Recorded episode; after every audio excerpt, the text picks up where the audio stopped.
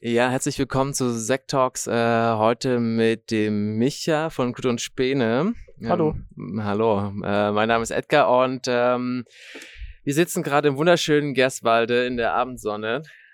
Ähm, der Regen zieht angeblich vorbei. Äh, ich bin ja. gespannt. Und ähm, ja, bevor wir anfangen zu reden, wollen wir vielleicht erstmal was trinken. Micha, ich habe gehört, du hast uns heute was mitgebracht. Äh, ich bin gespannt. Erzähl doch mal, was da für eine ominöse Flasche ohne Etikett eisgekühlt am Tischrand steht. Ja, geheim, geheim. Das hatte ich letztes Jahr von den beiden Winzern zum Saisonabschluss bekommen. Das ist ein Petnat, ein Petnat von ähm, Herrn Frau Lüttmer.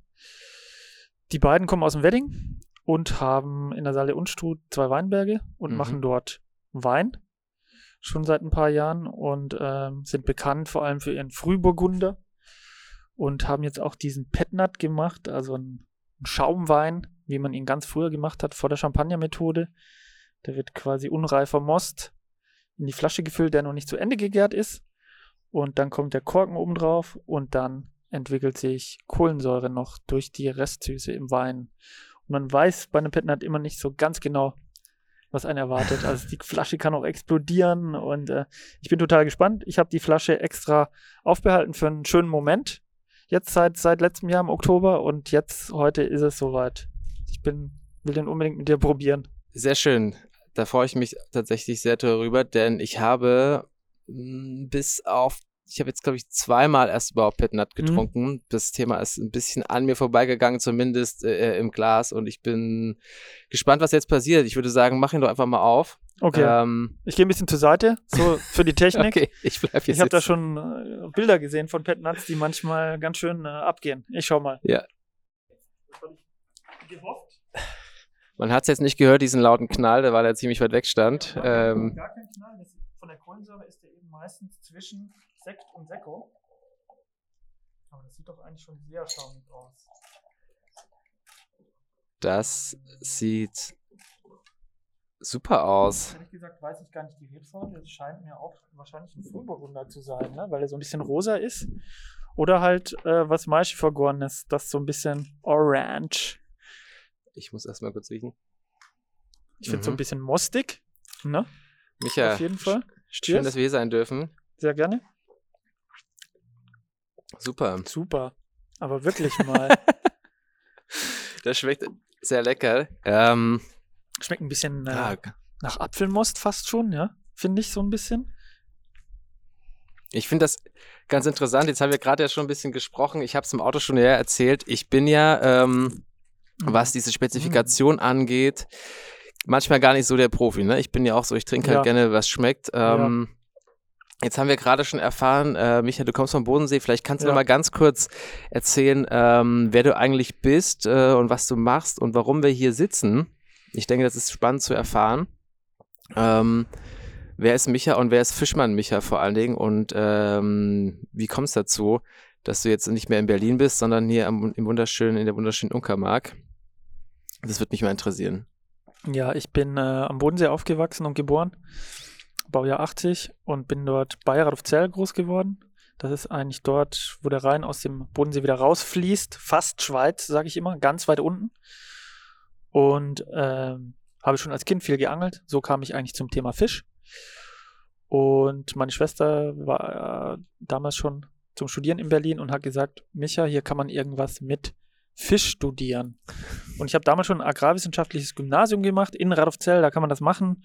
Also ging schon irgendwie in die Richtung, sage ich jetzt mal. Und dann habe ich gehört, okay, man kann was mit Fisch studieren, das äh, ist an der Humboldt-Universität, das kann man immer noch. Fischereiwissenschaften oder Fishery Science heißt das auch, das ist ein internationaler Masterstudiengang. Habe also davor im Bachelor ähm, Agrarwissenschaften gemacht in Berlin, um dann den Master Fishery Science zu machen. Ich bin also studierter Fisch, Fischmeister, kann man sagen. Und ähm, genau, habe dann klassisch in meinem Beruf gearbeitet. Man geht entweder in die Wirtschaft oder in die Wissenschaft. Ich habe dann nach meinem Studium eine große Forellenzucht in Frankreich geleitet, in der Picardie. Das ist fast oben am Ärmelkanal.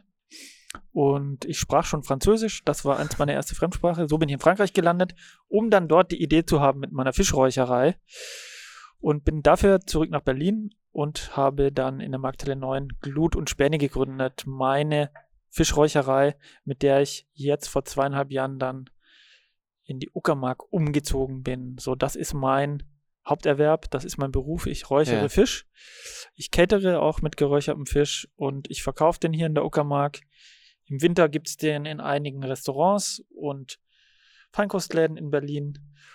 Und du sprachst ja auch Fischmann Micha an, das habe ich mir mal gegeben. Das ist ja. so ein bisschen meine Expertenseite ja. auf Facebook, wo ich mal ein bisschen tiefer greife. Da mache ich also keine Werbung für mein Produkt, sondern es geht ein, einfach um das Thema Fisch, Fischfang, Fischerei, was ich auch so ein bisschen ähm, kritisch äh, mich damit auseinandersetze, weil das ein ganz großes Thema ist und weil es auch ganz viel Gesprächsbedarf gibt. Und ich bin einer der wenigen, die relativ viel dazu sagen können, weil ich genau ja. mittendrin bin zwischen Fischfang, Fischzucht, Gastronomie, Genuss. Ähm, und das ist eigentlich immer ganz interessant und deswegen mache ich auch diese Fischmann-Seite. Aber das ist nichts Monetäres, das ist einfach nur für mich und für interessierteres Fachpublikum, so kann man es vielleicht ausdrücken. Ne? Aber auch der Laie findet da interessante Themen und ich reposte viel. Beispiel, es gibt einen Zeitungsartikel über Fisch, hm. den reposte ich und schreibe dann kurz was dazu. Es ist kein richtiger Blog, für den ich tagelang ähm, große Artikel selber schreibe. Das möchte ich auch dazu sagen. Das ist nochmal ein Unterschied sondern es ist eine nette kleine Seite rund um das Thema Fischerei, Wissenschaft vielleicht. Es ist eine nette kleine Seite. Ich persönlich, ähm, für mich ist es eine, eine Informationsquelle ge geworden in den letzten Jahren zum Thema Fisch, finde mhm. ich, zumindest in, meinem, in meiner Welt, äh, bekommt man relativ wenig Informationen. Ähm, ich finde das sehr interessant, die Sachen, die du und die Meinung, die du da auch oft postest. Ich frage mich gerade, was war eigentlich zuerst da? War zuerst so dieser ähm, Gedanke, Fischmann Micha, ich möchte mehr so aufklärerisch in Anführungszeichen zum Thema Fisch gern was veröffentlichen oder Menschen auf Missstände oder irgendetwas aufmerksam machen? Oder war eher die Idee, ich möchte gerne Fisch räuchern und der Rest hat sich dann erst in der Auseinandersetzung mit dem Thema ergeben? Hm. Man kann schon sagen, beides. Also von Anfang an, mein Laden war ja gleich betitelt als die erste nachhaltige Fischräucherei Berlins. Und so war es auch.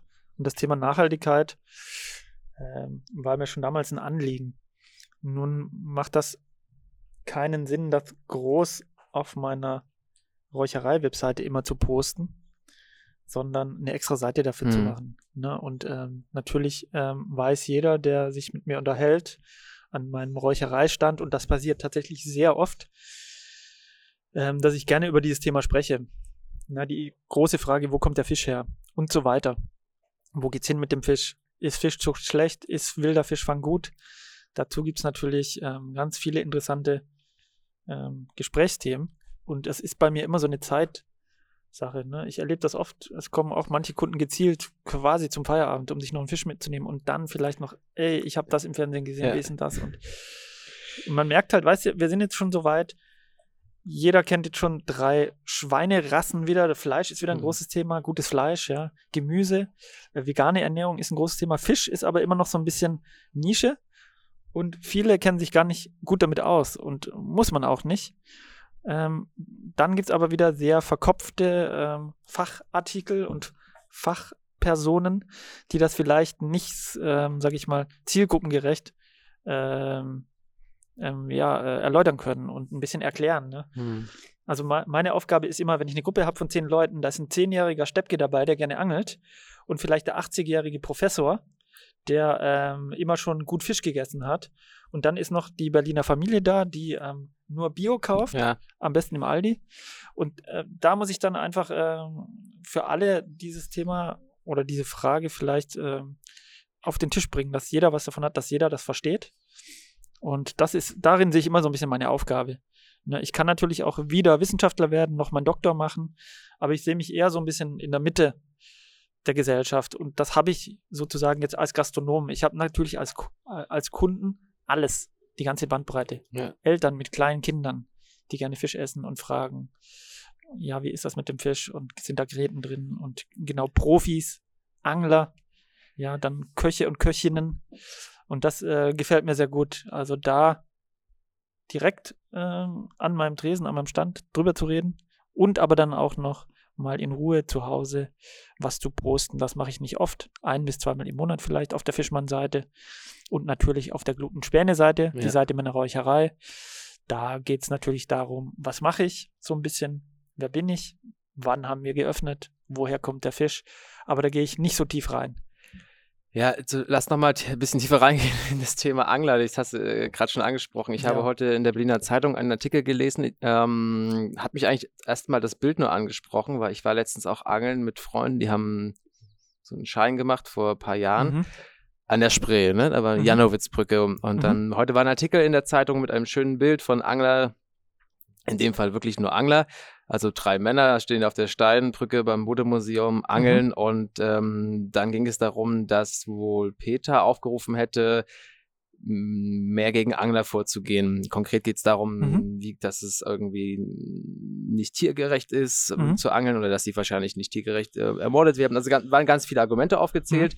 Ähm, von einem Standpunkt, der halt sagt, okay, Angeln ist eigentlich nicht so cool und wie kann man Angler sozusagen das Leben ein bisschen schwerer machen? Ja, habe ich auch gelesen. Ähm, ja. das fand ich sehr interessant. Äh, wie stehst du zu diesem zum Thema Angeln? Du bist ja eigentlich, du bist ja Angler, ne? Du Genau. gehst ja auch Ich bin viel Angler. angeln. Wie ist so, was ist so dein Standpunkt dazu? Ist Angeln jetzt eigentlich äh, was Schlechtes oder ist, soll jeder mal angeln gehen?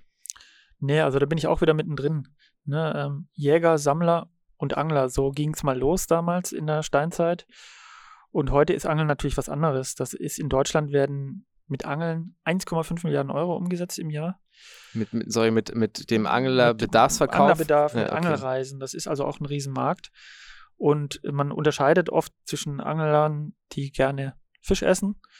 Und dann gibt es sogenannte Trophäenangler, wie es auch in der Jagd Trophäenjäger gibt. Da geht es eher darum, dass man einen Fisch fängt, um ihn zu überlisten, also den Jagdinstinkt ein bisschen auslebt und ein Foto davon gemacht und dann diesen Fisch lebend wieder zurücksetzt. Und das ist gerade ein großes Thema, was diskutiert wird.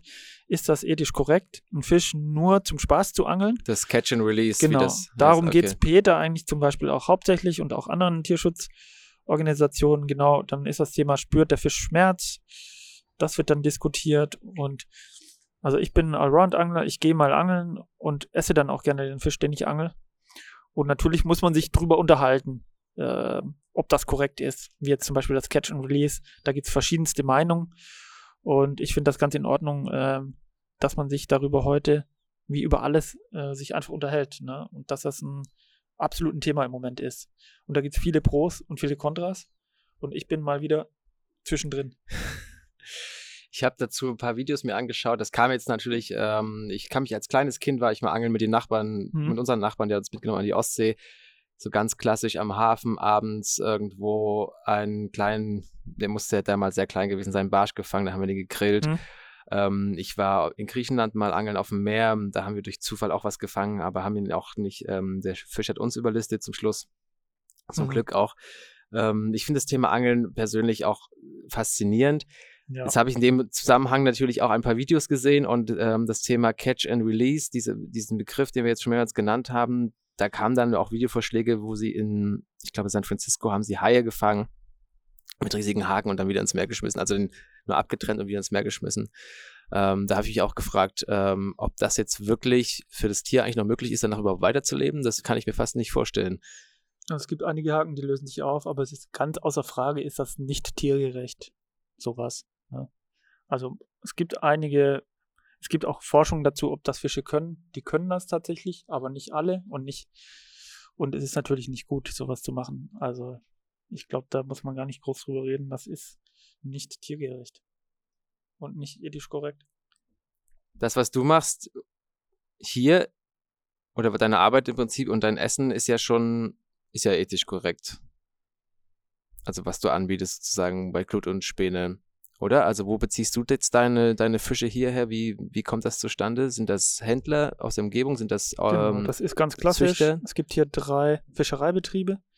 Die fischen selber, die züchten zum Teil, zum Teil auch selber und da hole ich die meisten meiner Fische.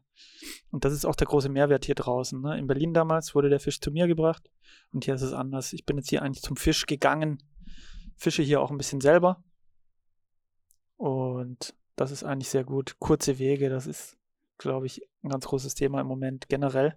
Mit allem, so auch beim Reisen. wird das gerade diskutiert und so geht es mir auch. Ne? Der Fisch soll nicht von sonst woher kommen, sondern aus der Region. Was sind denn Fische aus der Region? Ich habe wirklich keine Ahnung. Vielleicht kannst du auch mal ein paar Sachen aufzählen, die Also jetzt hier regional Beispiel, verankert sind. Ja, Wildfische zum Beispiel, die wir in der Fischbulette haben, sind Hecht und Barsch. Viel Zander, Ja. das ist so einer der begehrtesten Wildfische. Es gibt auch Aal, das ist aber nochmal ein anderes Thema. Handeln wir nicht, weil es davon nicht mehr so viel gibt. Das überlassen wir den Fischern, die davon leben, die den äh, weiterverkaufen. Und sonst als Teichfische natürlich ganz klassisch die Forelle. Das ist mein absoluter Lieblingsfisch. Schon immer. Und ähm, genau, das ist eigentlich unser Hauptfisch auch, den wir hier ähm, verkaufen. Die Forelle gibt es eigentlich immer. Und auch die Fischbuletten mit Wildfisch. Die wilde Fischbulette. Die wilde Fischbulette. Zum Thema Forelle, du hast vorhin uns ja auch hier auf einen kleinen Räuchergrill ähm, Genau, ein paar. Forellen Mhm. gelegt. Wie sieht's da eigentlich aus? Ähm, lassen wir das einfach so weiter? Genau, also der ist jetzt Räuche- eigentlich recht bald fertig. Der räuchert jetzt noch aus und dann kann man den essen. Und dann können wir den mal probieren. Freue ich mich schon sehr drauf. Ähm, du machst ja im Sommer hier am Wochenende das Räuchereigeschäft Mhm. und im Winter, was machst du im Winter nochmal? Also im Sommer wird hier heiß geräuchert, das heißt, über, über Feuer wird der Fisch geräuchert und er wird dabei auch gegart, das nennt man Heißräuchern. Und im Winter, wenn es kühler ist, wird kalt geräuchert. Und ähm, das mache ich unter der Woche und damit beliefere ich die Gastronomie. Das mache ich vor allem mit Lachs- und Lachsforellenfilets. Da wird der Fisch erst über 24 Stunden mit Salz eingerieben, verliert dadurch Wasser. Das ist so eine erste Stufe des Garens sozusagen. Also er wird gebeizt. Das kennt man Mhm. auch vom Gravetlachs. Und dann kommt er über zwei bis drei Tage in den Rauch, der eigentlich keine Temperatur hat, sondern nur, also die Außentemperatur. Und dann nimmt er diesen Rauchgeschmack über Tage an. Und das nennt sich Kalträuchern. Und das geht bei uns insgesamt drei Tage. Das fange ich äh, Montag, Dienstag an und am Freitag ist das fertig und dann geht es damit hauptsächlich nach Berlin in ein paar Restaurants und Feinkostgeschäfte und Weingeschäfte, wo er dann verkauft wird. Das ist so, was ich im Winter mache. Und das ist der Schwerpunkt ja für das Räuchergeschäft, sage ich mal, ist ja eher Weihnachten und Ostern und das kann ich halt ganz gut in der Offseason dann mitnehmen. Und im Sommer ist ja draußen Outdoor-Gastronomie. Wie genau ist das eigentlich entstanden? Also ich habe dich zum allerersten Mal gesehen in der Markthalle 9. Ich habe so, von meiner Wahrnehmung her warst du einer der ersten Anbieter, der auch als, den man so als Street Food Genau. Anbieter dort wahrgenommen habe. Dann war ich letztens wieder da, habe gesehen, du bist da ja aber schon anscheinend länger nicht mehr Mhm. in deiner Ecke. Ähm, vielleicht kannst du noch mal ganz kurz, wenn wir noch mal zurückgehen, erzählen, wie ist es dazu gekommen. Ich habe Fotos gesehen, du hast mit der Räucherei angefangen nach dem Studium. Da standest du auf einer Veranstaltung mit so einem kleinen Tisch und hast ähm, Ah, warst ja, schon ja. Blut und Späne. Genau. Äh, wie kam dann die Entscheidung, wie ist es zustande gekommen, dass du bei der Markthalle 9 ge gelandet bist? Was ja im Prinzip jetzt eine der bekanntesten Food-Adressen in Berlin ist, die sich ja auch sehr stark für die ganze, ähm, für die Nachhaltigkeitsthemen, überhaupt das ganze Thema Essen wieder auf die Agenda gebracht hat, in, so in meiner Wahrnehmung. Wie kam das? das? Wie ist da die Verbindung? Wie ist das entstanden? Also ich habe eben während des Studiums in Berlin geräuchert, just for fun. Ich habe da so eine Gruppe gegründet, Arbeitskreis Räucherofen mit den Fischstudenten und Studentinnen. Und wir haben da in der, im Innenhof von der Uni, das ist neben dem Naturkundemuseum, das ist die landwirtschaftlich-gärtnerische Fakultät, das ist ein Teil der Humboldt.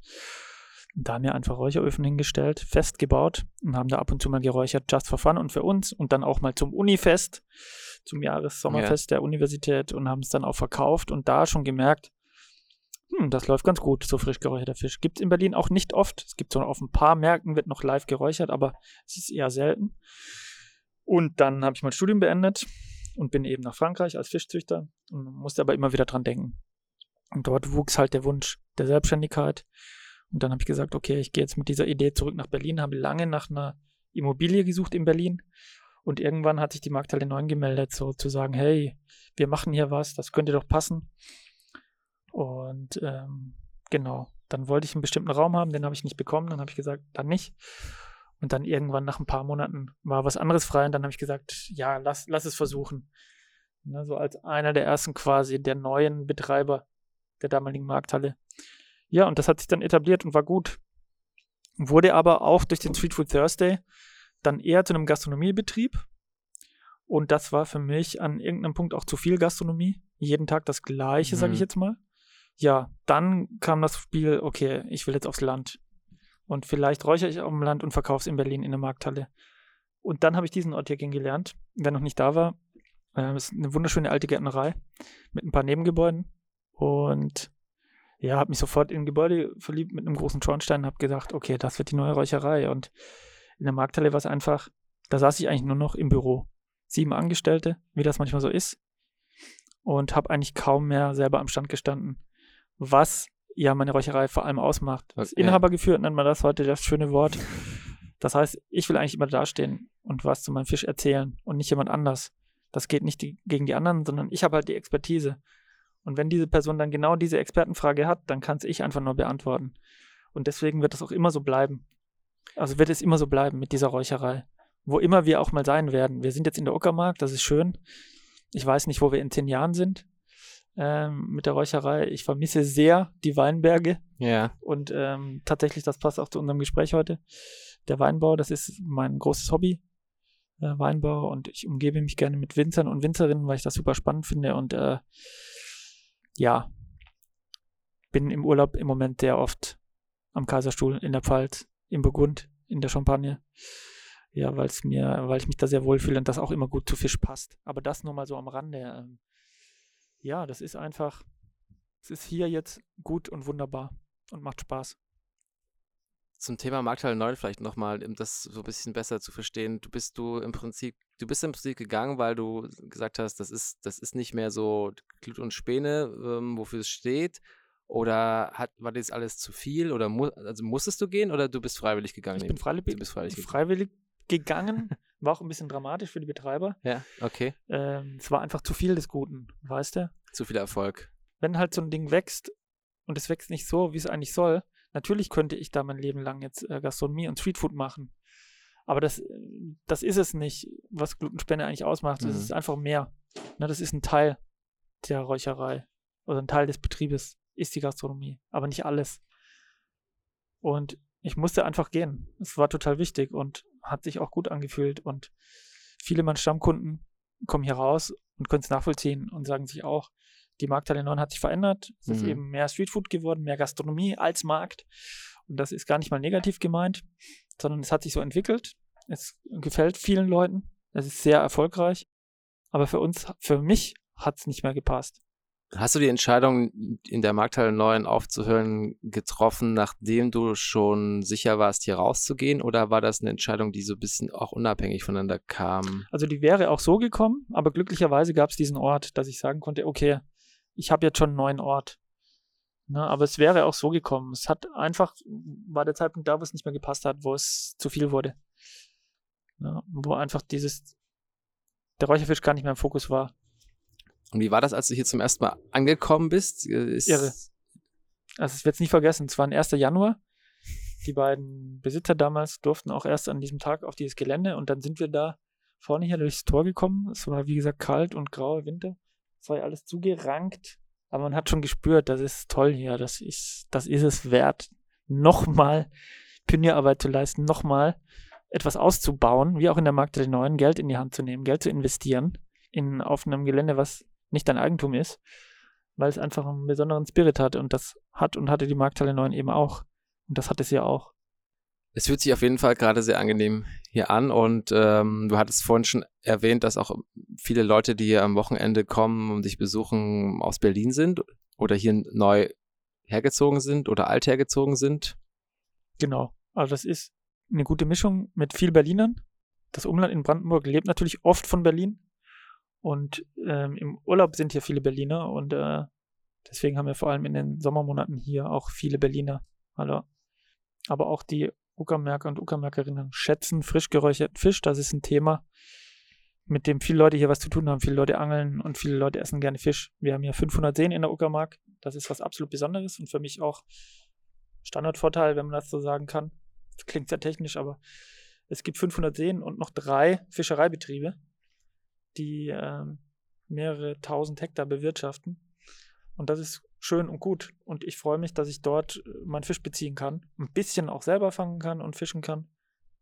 Hättest du Lust, auch mehr selbst zu fischen, so einen Fischereibetrieb zu übernehmen? Ich hatte das in Erinnerung, dass du auch mal die Chance hattest, diese Forellenzucht ganz früher in Frankreich zu übernehmen? Oder das, Das war in der Schweiz. Ach, der Schweiz war Mhm. das. Das war der Kundelfinger Hof äh, bei Schaffhausen am Rheinfall.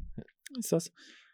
Ein großer, großer Betrieb. Und der Sohn wollte es damals nicht übernehmen. Und der Betriebsbeleiter, äh, also der Besitzer, das werde ich nie vergessen, hat mir dann an eines Abends dort, ich habe dort als Student gejobbt und habe dann auch die, den Laden geleitet, weil der Chef, äh, also der Betriebsleiter tragischerweise ums Leben kam, der hatte einen Autounfall. Und der hat es gesehen und fand mich gut und hat gesagt, ob ich es übernehmen will. Und ich hätte es gerne gemacht, aber das ist ein riesen, riesen Ding. Und da braucht man viel Geld. Das musste man erneuern. Das hat jetzt auch ein Investor gemacht. Der hat den Laden für mehrere Millionen gekauft und steckt jetzt auch mehrere Millionen rein. Und so ist es eigentlich gut. Und ich könnte das jederzeit wieder anfangen. Und ewig lockt die Schweiz. Aber ähm, ich möchte meine Räucherei beibehalten. Aber ich habe dort natürlich auch viel gelernt. Ne? Das war die Forellenzucht und die räuchern noch selber. Das wird jetzt alles ein bisschen größer dort, aber ähm, das ist eine wunderbare Qualität. Die haben halt eine eigene Quelle, das ist was ganz Besonderes. Das haben wir hier in der Uckermark nicht. Deswegen gibt es hier kaum klassische Forellenzuchten. ne. Das ist eigentlich eher was in, für Regionen mit äh, Mittelgebirgen oder zumindest mit mehr Fließgewässern. Wir haben hier kaum Fließgewässer, bis auf die Oder. Alles, was hier fließt, sind eigentlich Verbindungen von Seen. Und dieses Wasser wird im Sommer sehr warm und das passt für die Forellen meistens nicht. Ja, so, jetzt trinken wir dann noch einen Schluck. Jetzt trinken wir noch einen Schluck. Jetzt, ähm, ja, das ist interessant. Das heißt, Forellenzucht braucht Fließgewässer. Wofür eigentlich? Also, damit immer frisches Wasser, frisches, kaltes Wasser für die Forellen. Wir müssen kurz anstoßen. Cheers. Frisches Wasser für die Forellen und ein frisches Glas für uns. Ähm, Ja, also es gibt ja einen Forellenzuchtbetrieb, aber ähm, hier kommt jetzt der Klimawandel an. Eben, das Wasser wird zu warm. Forellen haben so ein gewisses Temperaturoptimum, die können, es gibt so Maximaltemperaturen, wo die noch können. Aber jetzt werden teilweise hier die Gewässer schon zu warm. Auch für die Karpfenzucht, die es hier noch gibt, gibt es eigentlich zu wenig Wasser. Diese Teiche für Karpfen sind meistens nur vom Regen gespeist, sogenannte Himmelsteiche. Und wir hatten hier jetzt in den letzten Jahren viel zu wenig Niederschlag. Es gibt ja in der Blumberger Mühle bei Angermünde gibt es noch eine Karpfenzucht. Und da habe ich letztens auch wieder einen Artikel gelesen von dem Fischer Gensch, der das äh, betreibt. Der meint auch, lang kann er nicht mehr. Dann ist auch das Geschichte leider. Der Karpfen hat ja, ich kenne den Karpfen von so einem typischen Feuerwehrteich, wo der dann einmal im Jahr wurde der Teich abgelassen, Mhm. da wurden die Karpfen rausgezogen und dann kamen die nach Hause in die Zinkwanne und dann wurden die erdrosselt und dann lagen die noch in der Badewanne. Und jetzt habe ich bei dir, glaube ich, auch gelesen, dass das einen Grund hat, warum der Karpfen nochmal in Wasser muss. Hat einen Grund. Ja. Und vielleicht kannst du auch nochmal was dazu sagen, warum hat Karpfen eigentlich so einen schlechten Ruf? Also ich finde Karp ich, ich sehe kaum Karpfen irgendwo zum Essen. Genau, das ist ein großes Thema. Ich hatte hier auch als Kundin eine Filmproduzentin, die jetzt für Arte einen Film gemacht hat über Lachs, einen kritischen Film, zu Recht. Und die möchte jetzt auch was über Karpfen machen. Und dann haben wir uns hier, es war wieder zum Feierabend sehr lange drüber unterhalten. Das ist ein ganz spannendes Thema. Zum Beispiel Greenpeace empfiehlt eigentlich als letzten nachhaltigen Fisch Karpfen nur noch. Karpfen ist auch der meistgezüchtete Fisch der Welt. Vor allem in China wird der Ja. gezüchtet und sehr gerne gegessen.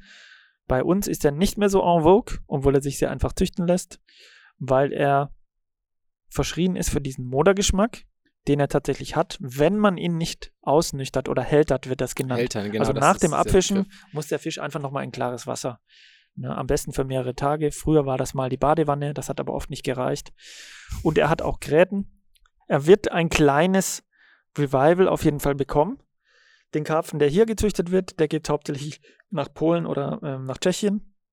Dort wird er noch sehr gerne gegessen. Die produzieren selber zu wenig, deswegen wird Karpfen aus Deutschland nach Polen oder Tschechien exportiert. Das ist auch sehr interessant. Und wir sind halt ein bisschen verwöhnt. Wir essen gerne milden Seefisch, der am besten auch kaum nach Fisch schmeckt. Ja. In Deutschland, Alaska Seelachs ist unser meistgegessener Fisch, das berühmte Fischstäbchen. Ähm, aber auch die Forelle ist weit oben und das ist ja so mein, habe ich ja vorhin schon erwähnt, mein Lieblingsfisch. Das ist eine gute Mischung, helles Fleisch. Es ist lecker, ähm, er wird im Land produziert, in kleineren oder größeren Betrieben und ja, er lässt sich räuchern, braten, alles. Man kann ihn roh essen als Ceviche, Trend Food. Ceviche war ich Mhm. auch essen vor, vor zwei Wochen in Kreuzberg. Mhm. Finde ich, to- also finde ich spannend. So, ich, Fisch ist ja gefühlt so auf der Speisekarte nicht ganz so stark vertreten, außer dieser blaue Karpfen zu Silvester. Weißt du eigentlich, warum gibt es diese Tradition, dass man Silvester oder neuer Karpfen isst? Das ist A, eine gute Zeit für den Karpfen, weil da das Wasser kühl ist und die Qualität gut ist vom Fisch. Der frisst dann nicht mehr so viel im Winter. Das Fleisch wird auf jeden Fall fester. Und man hat ja auch die Karpfenschuppe in der Geldbörse so als Neujahrstradition. Ist das in Deutschland eine Tradition? Ich kenne das nur aus Polen. Gibt es auch in Polen. Ja? Genau, gibt es auch in Deutschland. Und ähm, warum das jetzt genau in Silvester ist, weiß ich nicht. Es ist einfach, ja, so ein Karpfen ist eine gute Portion für mehrere Leute. Ja, und da man an Silvester oft zusammen isst, das könnte ein Grund sein.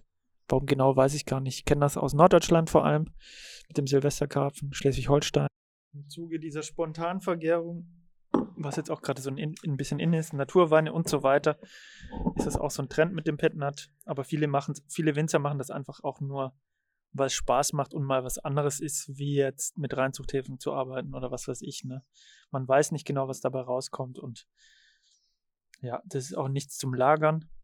Das ist einfach was zum Spaß haben. So Petnat, so verstehe ich das. Ja, warte, ich muss mal ganz kurz hier einschreiten. Wir hatten gerade eine kleine technische Pause. Wir haben gerade über Karpfen gesprochen zur Silvesterzeit. Und jetzt geht es wieder über unseren ja, leckeren Schaumwein, den wir heute trinken. Und haben gerade festgestellt, dass er extrem, du sagst sehr mostig, ich finde ihn extrem normal. Ich hatte irgendwie beim, beim Naturwein habe ich immer so ein bisschen mein Problem, dass der so extrem, das ist jetzt ein schönes Vorurteil, so sehr säuerlich, vergoren, anspruchsvoll, ja, Anspruch, was anspruchsvolles im Glas, äh, was ich teilweise sehr anstrengend äh, finde, Mhm. wenn man im Restaurant Ja, ist ja. und dann zu viele, zu viele ähm, Geschmackseindrücke auf einmal vereint werden. Mhm. Ist super, super lecker. Es geht ein bisschen in die Richtung, wo ich dir auch was mitgebracht habe. Ah, okay. Interessant. Also ich finde ihn auch sehr lecker und bereue es, dass ich zu voll war und mit dem Auto gekommen bin. Sonst würde ich die Flasche nämlich noch austrinken. Aber ich glaube, ich laufe nach Hause. Wie weit ist es bis nach Hause? 15 Minuten 15 am Minuten. Ortsrand. Genau. Ich kann mir gut vorstellen, dass du hier schon den einen oder anderen Abend mal nach Hause gelaufen bist. Ja, aber da muss man auch ähm, natürlich professionell bleiben. Hier ist gefühlt immer nach Feierabendparty. Es ist tatsächlich auch so. Es sind immer Leute hier, Feriengäste viel, auch äh, interessante Leute. Wie gesagt, hier wohnen viele Künstler, viele Musiker, ähm, einfach spannende Leute auch, ne, mit denen man sich lange unterhalten kann und die an deinem Projekt interessiert sind und du genauso an ihrem. Und ähm, natürlich mache ich das nicht jeden Abend so, aber ähm, mal ein Gläschen ist immer gut. Und was ich auch jetzt habe und was übrigens sehr gut läuft, ich habe fünf verschiedene Sorten alkoholfreies Bier Mhm. und das läuft wunderbar. Und das trinke ich auch sehr gern zum Feierabend. Ne, es muss natürlich nicht, nicht immer mit Alkohol sein, sondern es geht auch ohne. Und ähm, ja, aber heute genieße ich das sehr an diesem wirklich schönen, lauen Abend. Einen ganz ruhigen Abend hier. Ne? Das, ist auch, das ist übrigens was total Besonderes, hier zu sitzen, weil am Wochenende ist viel los und das ist auch schön. Aber ich genieße diese Abende unter der Woche besonders, wenn hier drüben Vero ist am Gärtnern, der Olaf drin macht Eis, die Marie ist unten im Garten. Ich mache meine Vorbereitung so ein bisschen. Das hat schon was sehr ruhiges, in sich gekehrtes Vorbereiten in Ruhe. Ja, das mag ich eh gerne. Dieses in Ruhe vorbereiten und dann geht das Tor auf und die Leute kommen und dann ist es auch schön. Es ist aber auch schön, dass man hier seine Ruhe hat. Ja, ich war auch sehr überrascht. Man findet es von außen. Ehrlich gesagt, wir sind erstmal vorbeigefahren. Ja, Ich hatte mir das so vorgestellt, dass hier ganz groß Glut und Späne, Räucherei, eine kleine Fahne draußen hängt. Ähm, und eigentlich hast du hier noch dieses Tor mit großer Garten. Kommst hier rein und man weiß erstmal gar nicht so richtig, was hier passiert. Du hast erzählt, da hinten ist ein japanisches Café. genau. Ein sehr großes Glashaus. Das ist das verwuchert. ehemalige Anzuchthaus. Da wurden früher die Pflanzen für die Gärtnerei an, angezüchtet. Ah, okay. Mein Gebäude ist das ehemalige Heizhaus. Da wurde früher geheizt, um die Gewächshäuser in der Vorsaison zu beheizen, um diese späten Fröste zu entgehen. Hat man, macht man ja heute noch so ne, im Gewächshaus. Und ja, dann hat man noch das Gärtnerhaus sozusagen, wo die Übernachtungsmöglichkeiten drin sind. Das wird jetzt gerade umgebaut. Eine Frage, die sich mir auch so ein bisschen stellt, ist, wie ist es mit Gerswalde? Ähm, das ist ein so ein Name, den habe ich jetzt mehrmals online auch gelesen.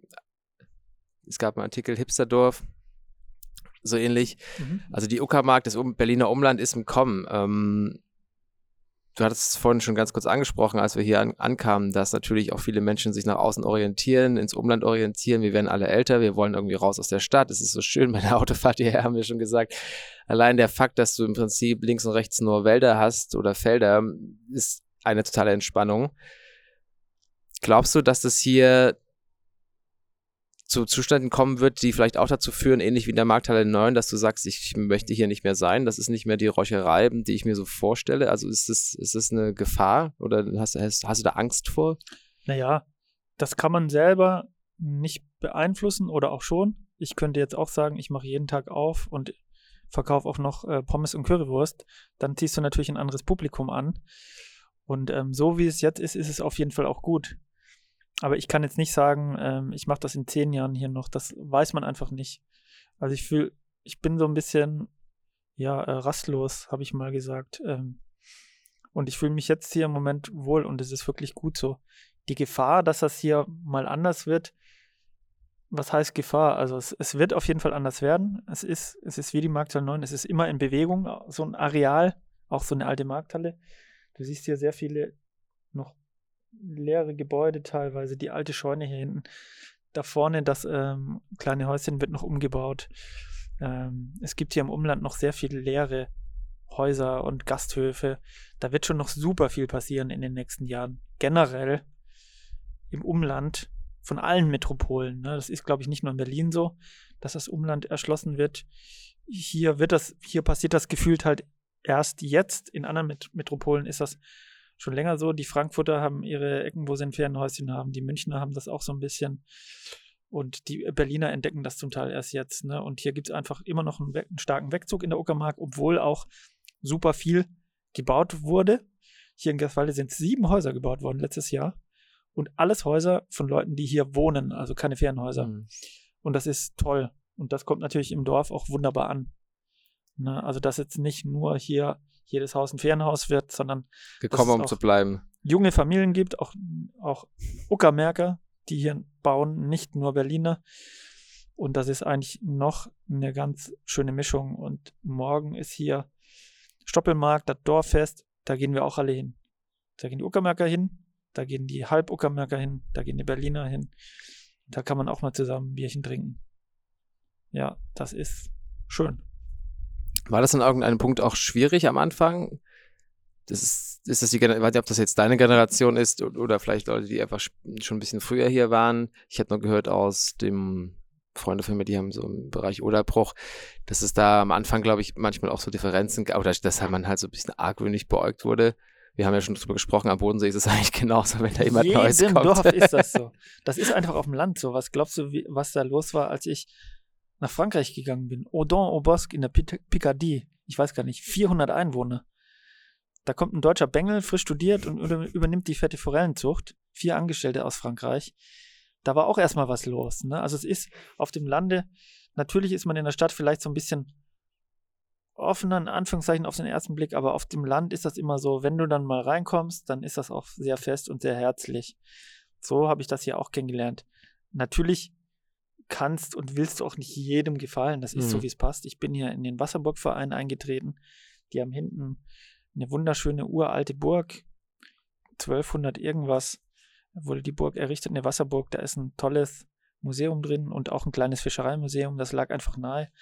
Da gehe ich einfach mal in den Verein und habe so viele nette Leute aus dem Ort kennengelernt und habe mich so ein bisschen integriert, wenn man das überhaupt so sagen darf oder soll. Ja, und natürlich ist auf dem Dorf teilweise immer ein Argwohn dabei. Ich kenne das ja selber vom Bodensee. Das war, das war nach der Wende so, das war, ist jetzt so, das ist, wenn die Schwaben kommen, wenn die Schweizer kommen. Es wird immer so ein bisschen gefremdelt. Mich nervt das immer so ein bisschen. Die äh, Schwaben kommen, ja. Naja, wir können doch auch alle zusammen. Also wirklich.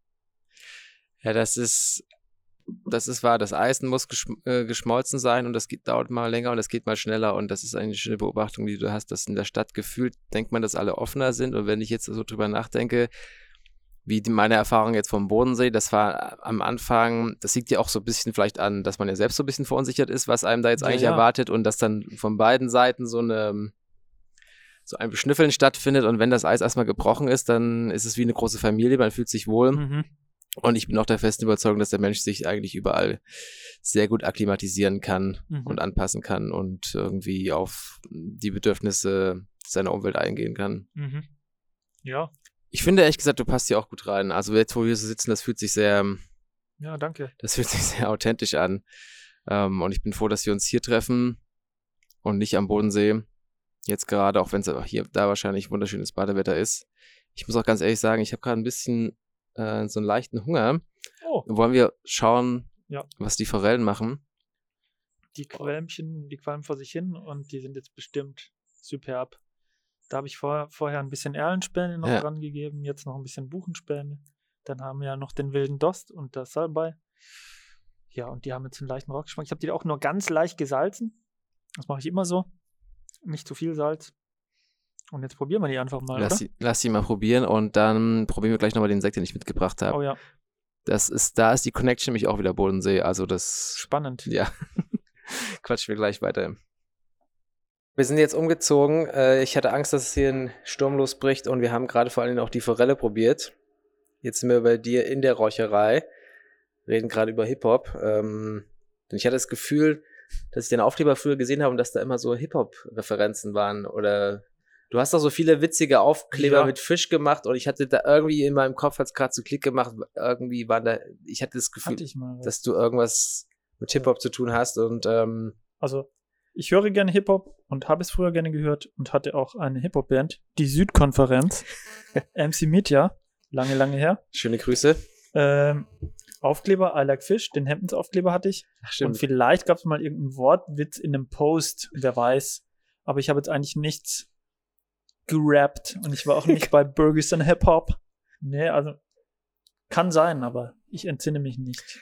Irgendwie hatte ich gerade wirklich in meinem Kopf, hat es gerade diese Verbindung gemacht. Äh, jetzt haben wir gerade draußen diesen, diese leckere Forelle probiert und haben zum Thema Räucherfisch ges gesprochen und jetzt muss ich nochmal diese einzige Geschichte rausholen, die ich von meiner Kindheit habe mit der See und mit Fisch, die Ostsee und geräucherter Aal.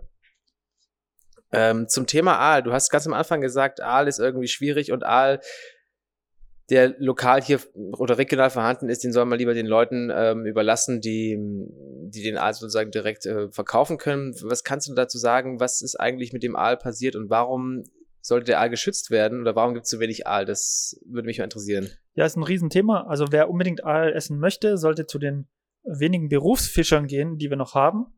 Ähm, die fangen nämlich den Aal selbst und besetzen ihn auch in die Seen, die jungen Aale.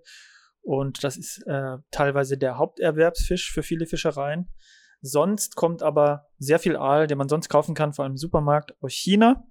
Der wird dort gemästet. Da werden die jungen Aale an den Flussmündungen weggefangen und werden dann dort ja, gemästet, bis sie schlachtreif sind. Und das ist nicht gut. Es gibt nicht mehr so viel Aale, wie es einst gab. Das liegt daran, dass unser europäischer Aal, schon mal da oben ist meine Fischkarte. Das ist ein sogenannter Wanderfisch.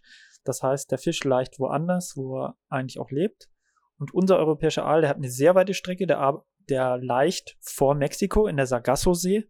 Das sind tausende Kilometer von hier weit weg. Das heißt, die Aale machen diese Wanderung einmal in ihrem Leben. Man weiß nicht ganz genau wo. Das wurde noch nie gefilmt oder aufgezeichnet. Das ist irgendwo ganz tief im Meer. Und die jungen Aale, die dann dort gezeugt werden, die kommen mit dem Golfstrom zurück an unsere Flussmündungen, wandern dann die Flüsse hoch in die Bäche und kommen wieder in die Seen. Teilweise werden sie aber eben auch schon an diesen Flussmündungen abgefischt, da sie als Delikatesse gelten in diesem Alter. Das ist der sogenannte Glasaal. Der wird so genannt, weil der Aal zu diesem Zeitpunkt fast durchsichtig ist. Der ist noch sehr klein, äh, wenige Zentimeter lang und wird so als Glasaalsalat gegessen. Da gibt es ein paar Ländern, in denen das eine Delikatesse ist und war. Und den Beständen geht es einfach nicht mehr gut. Der ein oder andere Fischeinkaufsratgeber, den man so kennt, wie zum Beispiel auch vom WWF, listet diesen Fisch bereits rot. Man sollte ihn also nicht mehr essen, laut diesem Einkaufsratgeber. Und ich sage auch, wenn Aal, dann schau genau hin, woher er kommt. Wenn er von einem von unseren wenigen hart arbeitenden Binnenfischereibetrieben kommt, wie zum Beispiel den Müritzfischern oder Thomas Löwe hier aus Angermünde und so weiter. Die fangen den Aal selber. Da könnt ihr ihn noch essen. Aber kauft ihn bitte nicht im Supermarkt. Das Ja. war die Kurzversion. Das war die Kurzversion. Naja, ich merke schon, du hast da Lust noch viel, äh, du könntest da auf jeden Fall noch viel mehr drüber zu erzählen. Ich bin, ähm, ich bin schon geflasht ein bisschen von der Geschichte, weil ich hatte mir das ganz anders vorgestellt. Ich war jetzt der festen Überzeugung, der Aal ist sozusagen leer gefischt. Okay, ist er im Endeffekt ja auch teilweise. Und warum kann man den Aal jetzt nicht einfach normal züchten wie einen Pangasius oder wie andere Fischsorten? Das weiß man einfach noch nicht, welche Bedürfnisse der Fisch hat, um ihn unter künstlichen Bedingungen ableichen zu lassen um, und um die Eier zu befruchten. Wer das jemals herausfindet, der hat die Lizenz zum Gelddrucken.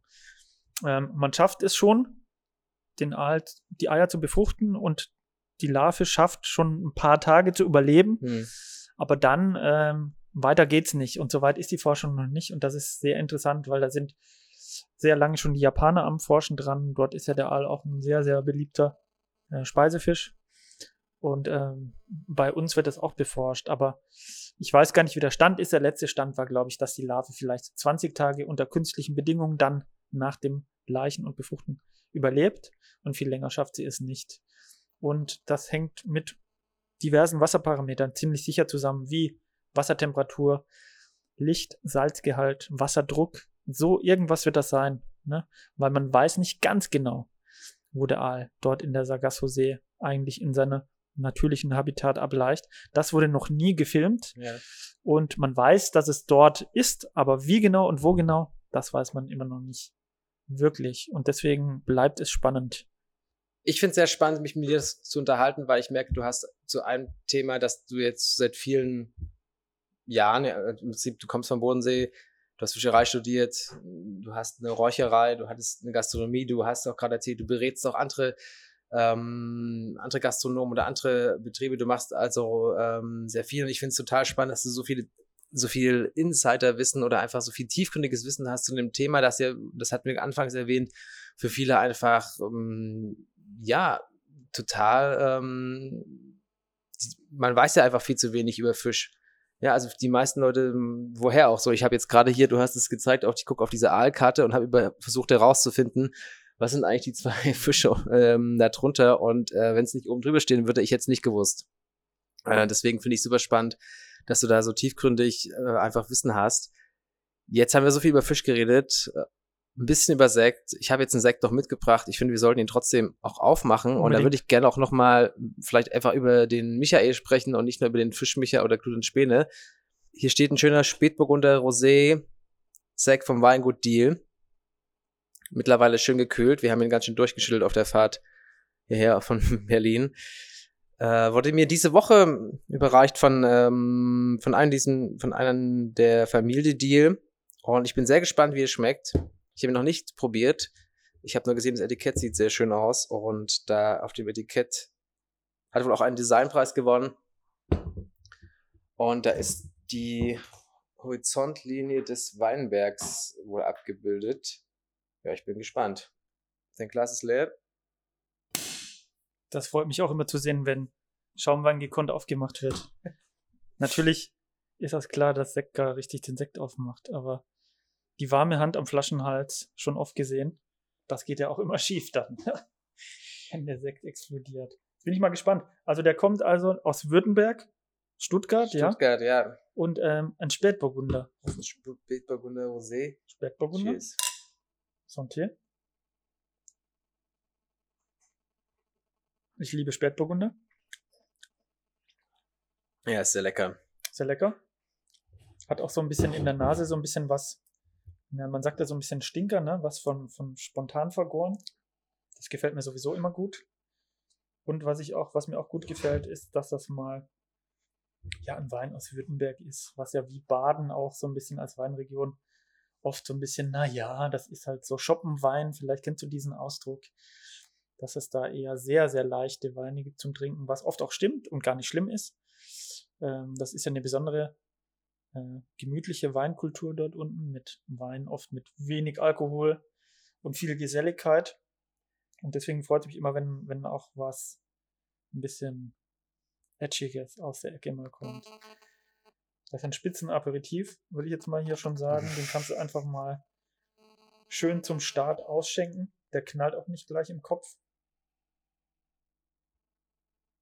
Also ich finde es einen sehr leckeren Sekt, muss ich wirklich sagen. Ich habe jetzt im Kopf gerade ein bisschen drüber nachgedacht, weil wir hm. hatten da vorhin ganz Fein. kurz auch drüber ges äh, gesprochen, dass er nämlich ein bisschen an diese Zeit äh, meines Studiums am Bodensee, mhm. vielleicht nicht ganz so vom Geschmack, aber auf jeden Fall von der Farbe und von dem Moment Staatsweingut Meersburg, wie man da in der Sonne saß, auf der Terrasse mhm. auf dem Bodensee guckt, die ähm, Alpen im Hintergrund und Flammkuchen schnabuliert und dann einfach mal die Vorlesung Vorlesung sein lässt. Ich hoffe, das hören jetzt nicht zu viele Leute hier.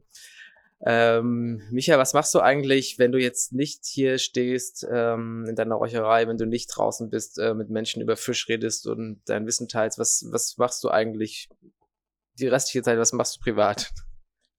Ich bin gerne in der Weinszene unterwegs, obwohl ich mich da nicht mega gut auskenne und das auch gar nicht will.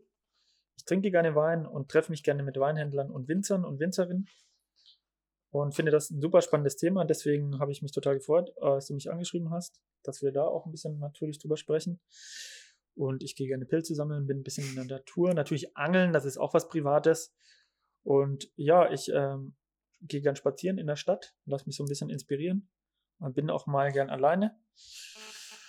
Und bin einfach auch gerne, ja, in den Wäldern unterwegs. Und ähm, ich liebe Kino. Ich schaue super gerne Netflix. Ich schaue super viel Arte-Dokumentationen über alles, über Gott und die Welt.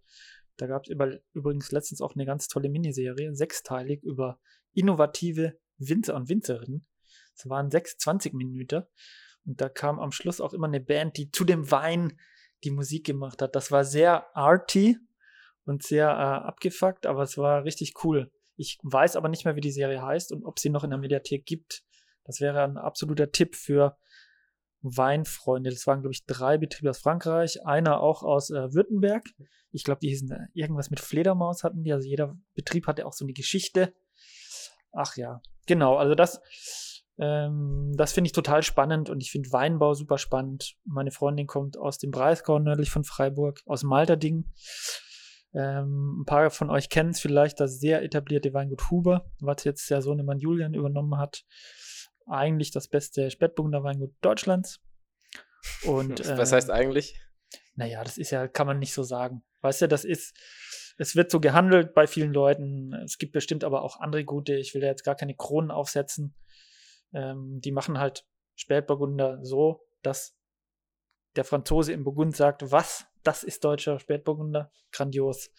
Ne, also es ist schon sehr angelehnt an die burgundische Pinot-Tradition und wir, man hat dort eben auch diesen Muschelkalk, den man auch in Burgund hat und das macht's plus das tolle Klima macht es da möglich, einen wahnsinnig tollen Spätburgunder zu erzeugen, aber auch viele andere Winzer, die dort ähm, anders arbeiten als der Durchschnitt, sind sehr spannend. Hm, Weingut Ennele und Moll, vielleicht kennt es ein paar von euch.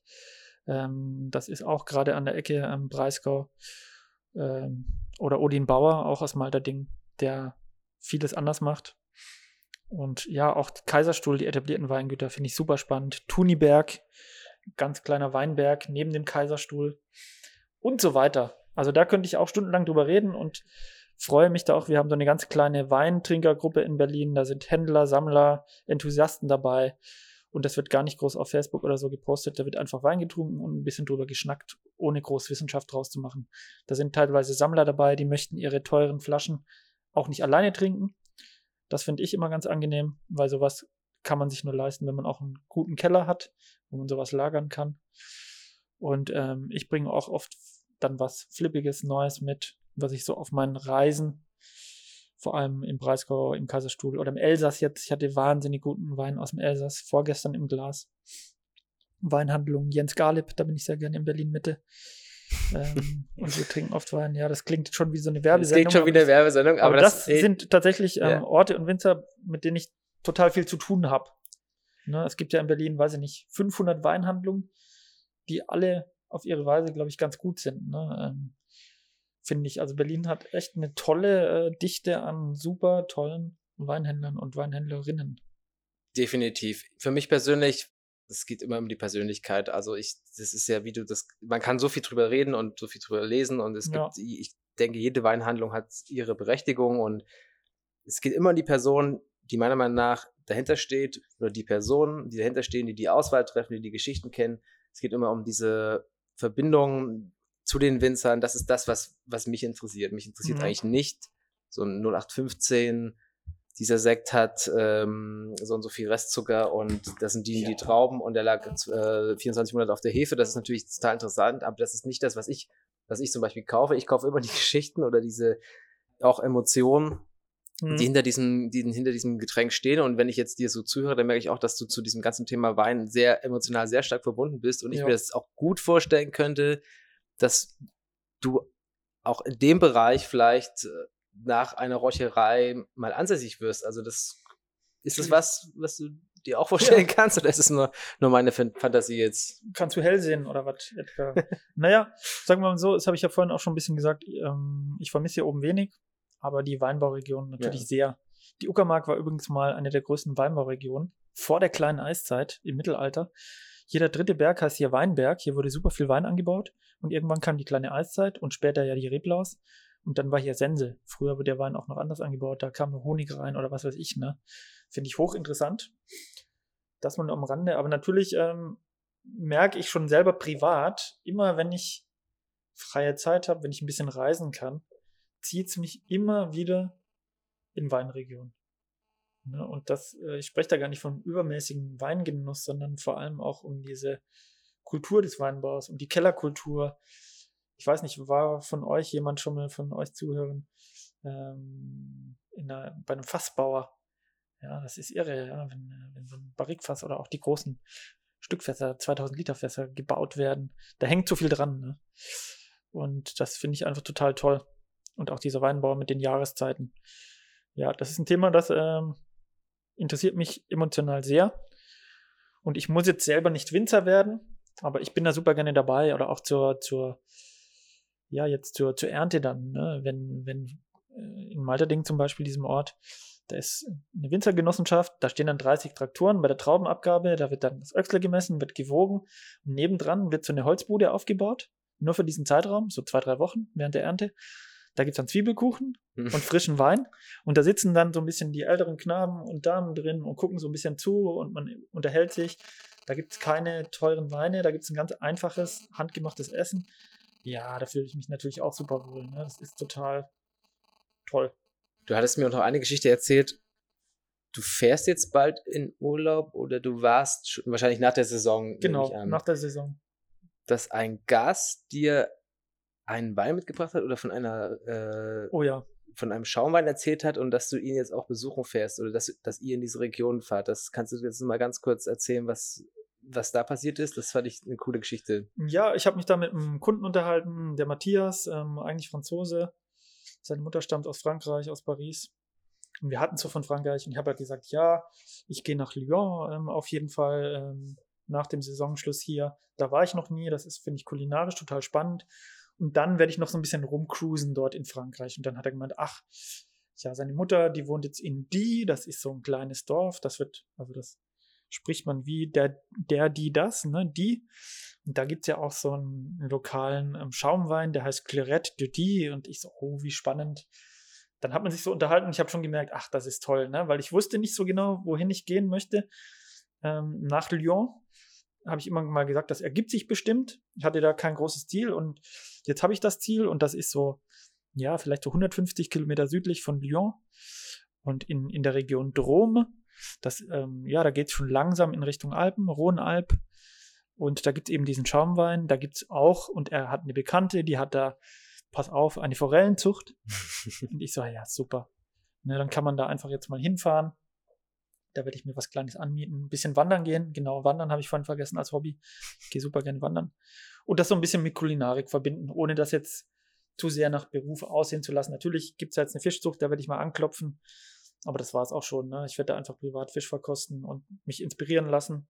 Das ist ja immer so ein Ding, ähm, was man dann einfach macht, wenn man so einen Beruf hat in, im Bereich äh, Lebensmittelproduktion, dass man sich immer ein bisschen inspirieren lässt. In Lyon habe ich auch so eine junge Räucherei gefunden, zufällig auf Instagram. Die machen, glaube ich, einen guten Job. Da gehe ich mal essen. Meine Freundin kommt auch mit nach Lyon. Genau, ja, da freue ich mich jetzt auch drauf. Ich freue mich jetzt auch noch auf die restliche Saison. Die geht noch bis eben 6. Oktober. Das sind noch einige Wochenenden. Und jetzt kommt eh die beste Zeit, der Herbst. Da finde ich immer die Fischqualität am besten. Sowohl der Süßwasser als auch der Meeresfisch. Die haben jetzt gefressen. Mhm. Die haben einen schönen Fettanteil, ohne jetzt fettig zu sein.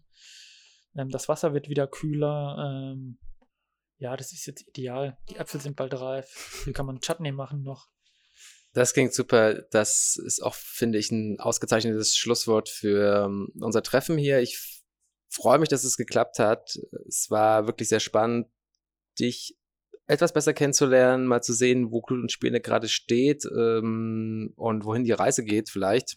Lass uns mal ganz kurz anstoßen und ich kann einfach nur jedem empfehlen. Wann habt ihr mal auf? Donnerstag? Nee. Samstag und Sonntag sind eigentlich unsere Kerntage. Also am besten ist immer der Samstag. Das ist der große Räuchertag ab 12 Uhr. Und sonst in der Hauptsaison kommt auch noch der Sonntag und der Freitagabend dazu, aber das wird jetzt eher weniger. Also wenn, dann kommt doch am besten am Samstag raus. Ich würde mich sehr freuen. Und wer möchte, kann dann hier auch noch nach Ladenschluss einen Drink nehmen, habe ich gehört. Jo, das ist auch super. Ähm, die Bar von Olaf, das Paradieschen, macht immer Samstag ab 18 Uhr auf. Das ist auch wunderbar. Da machen wir schon so langsam zu. Wir sind so eine Art Tagesgastronomie, so ein bisschen wie ein Biergarten.